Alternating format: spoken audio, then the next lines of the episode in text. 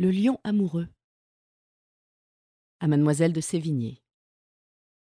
Sévigné, de qui les attraits servent aux grâces de modèle, et qui n'acquitte toute belle, à votre indifférence près, pourriez-vous être favorable aux jeux innocents d'une fable, et voir, sans vous épouvanter, un lion qu'amour se dompter Amour est un étrange maître.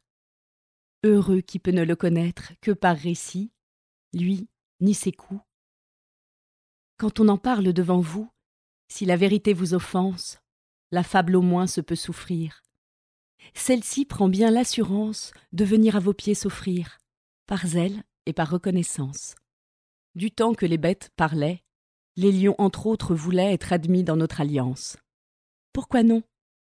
Puisque leur engeance valait la nôtre en ce temps-là, ayant courage, intelligence et belle hure outre cela. Voici comment il en alla.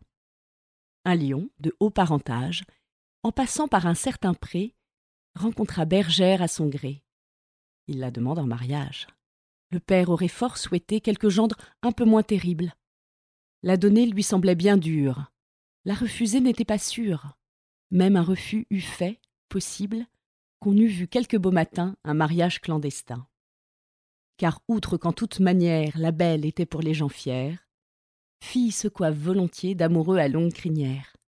Le père, donc ouvertement, n'osant renvoyer notre amant, lui dit Ma fille est délicate, vos griffes la pourront blesser quand vous voudrez la caresser.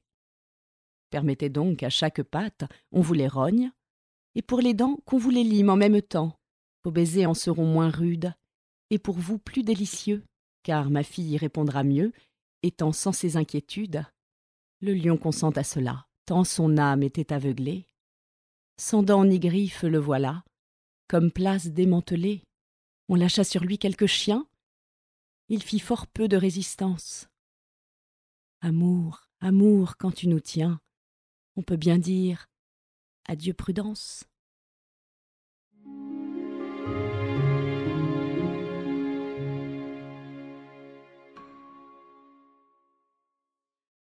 Le berger et la mère.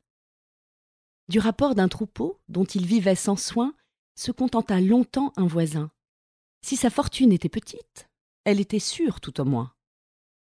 À la fin, les trésors déchargés sur la plage le tentèrent si bien qu'il vendit son troupeau, trafiqua de l'argent, le mit entier sur l'eau.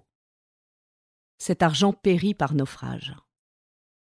Son maître fut réduit à garder les brebis, non plus berger en chef comme il était jadis, quand ses propres moutons paissaient sur le rivage, celui qui s'était vu Corridon ou Tircis fut Pierrot, et rien davantage.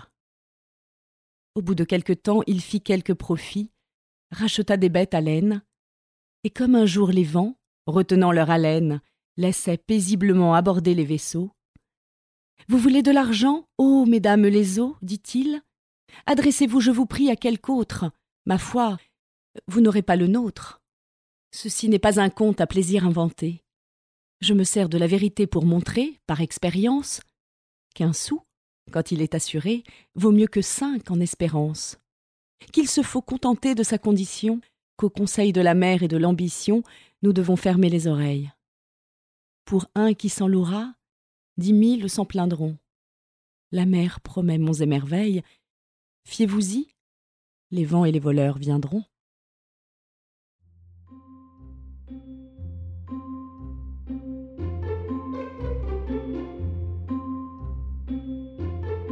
Kodomo, le podcast pour les enfants.